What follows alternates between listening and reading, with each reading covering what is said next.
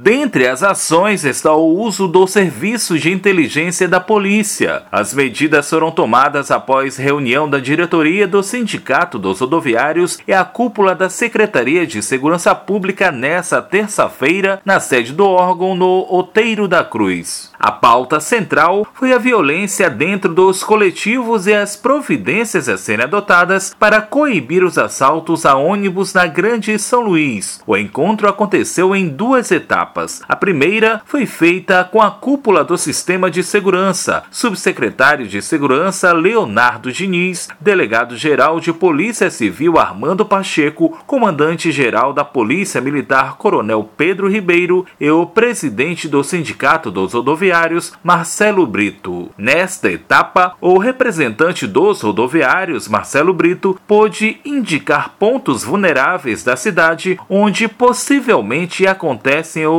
assaltos. É apontar ponto específico, eles pediram dois componentes nossos para ficar três vezes na semana uh, na secretaria uh, analisando e dando dados, né, ponto crítico que está acontecendo dentro do sistema. A segunda etapa da reunião aconteceu apenas com a cúpula da segurança, inclusive com a participação do secretário Jefferson Portela. Este foi o momento em que foram feitos alinhamentos sobre os modos de prevenção a assaltos a coletivos na região metropolitana de São Luís, conforme esclarece o comandante-geral da Polícia Militar, Coronel Pedro Ribeiro. A retomada integral das ações preventivas quanto à segurança dos usuários do transporte coletivo.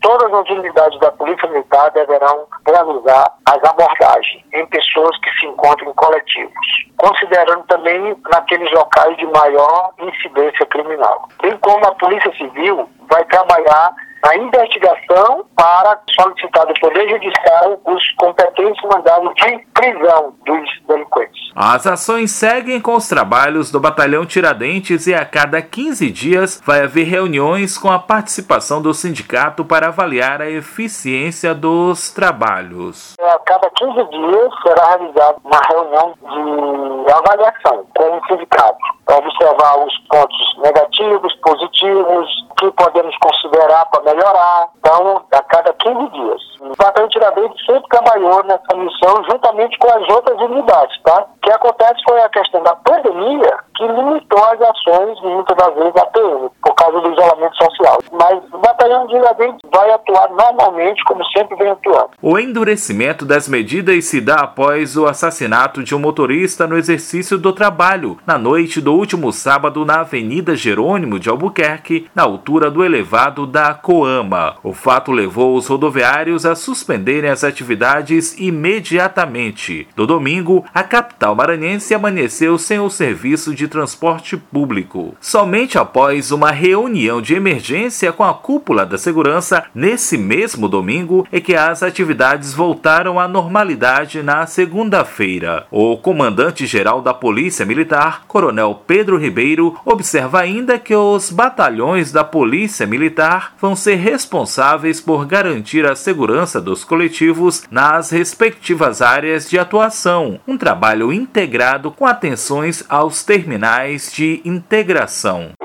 Policiamento no terminal de integração da Praia Grande, terminal de integração do Y Cristóvão. E nós estamos colocando nesse período policiais militares no da e no da.